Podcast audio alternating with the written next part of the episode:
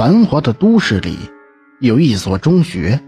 这所学校相传前身是一座坟场。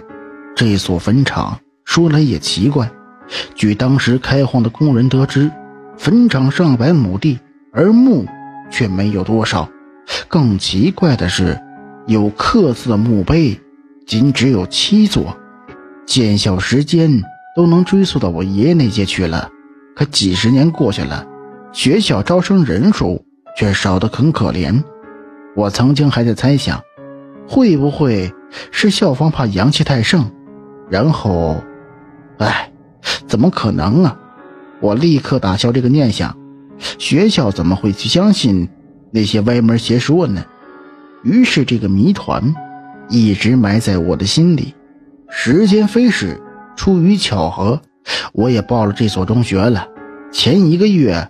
我与同学相处得很开心，也很聊得来，但没过多久，却发生了翻天覆地的变化。一天夜里，我们学生寝室的巡逻万大爷一如既往的四处转悠。那晚，我正和同学聊着天我却依稀听见门外万大爷嘴里嘀咕着什么。我也没太在意，可这声音却越来越大。但我就始终听不清他到底在说什么。出于好奇，我就下了床了，穿上拖鞋，去门外看了看。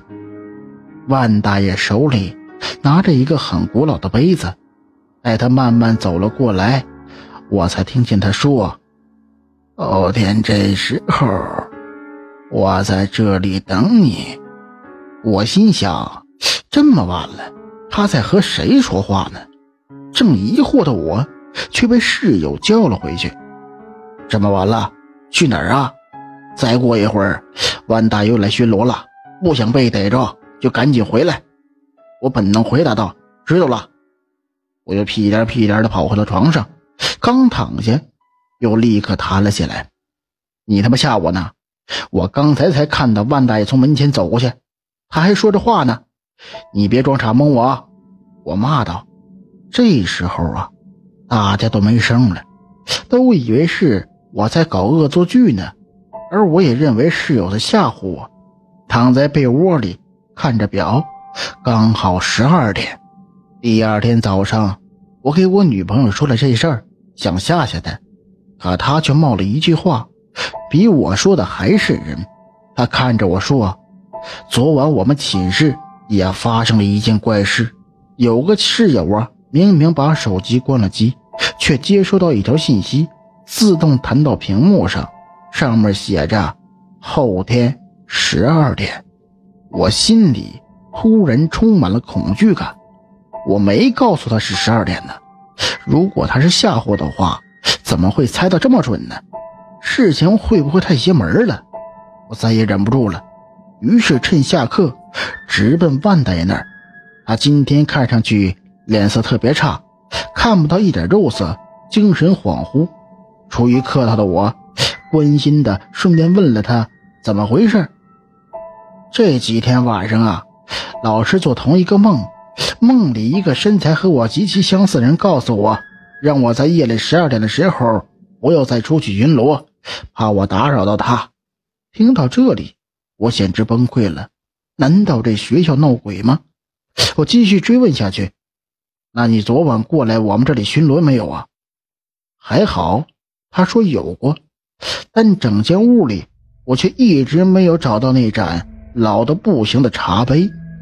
整件事儿越来越离谱，我开始怀疑这学校，包括里面发生的一切事物。这一天晚上，我开始害怕了起来，害怕昨天夜里的事儿会再次发生一遍。于是我很早便睡了觉。用被子把头和脚紧紧的裹住，很辛苦的熬到了十二点。令我没想到的是，我害怕的事还是来了。门外的脚步声越来越近，依稀的传来那句：“明晚这个时候，我在这等你。”今晚的声音。比昨天更加颤抖，更加衰弱。我这时候虽然被吓得打哆嗦，但是为了一探真伪，我还是决定探出头看看他。操，没错，还是那盏旧茶杯，已经旧的不行了。但是现在我肯定的是，这个人绝对不是范大爷，因为拿这盏茶杯的手竟然是左手。万大爷一直习惯用右手的。他终于缓缓地离开了，我也终于松了口气儿。但今天夜里，我一直没有再睡觉，不是因为害怕，更多的是在想，明晚到底要发生什么呀？我觉得我是熬不到明晚了，我会得心脏病的，我也不敢去面对。本故事分为上下两集，第一集讲到这里就结束了，感谢各位收听。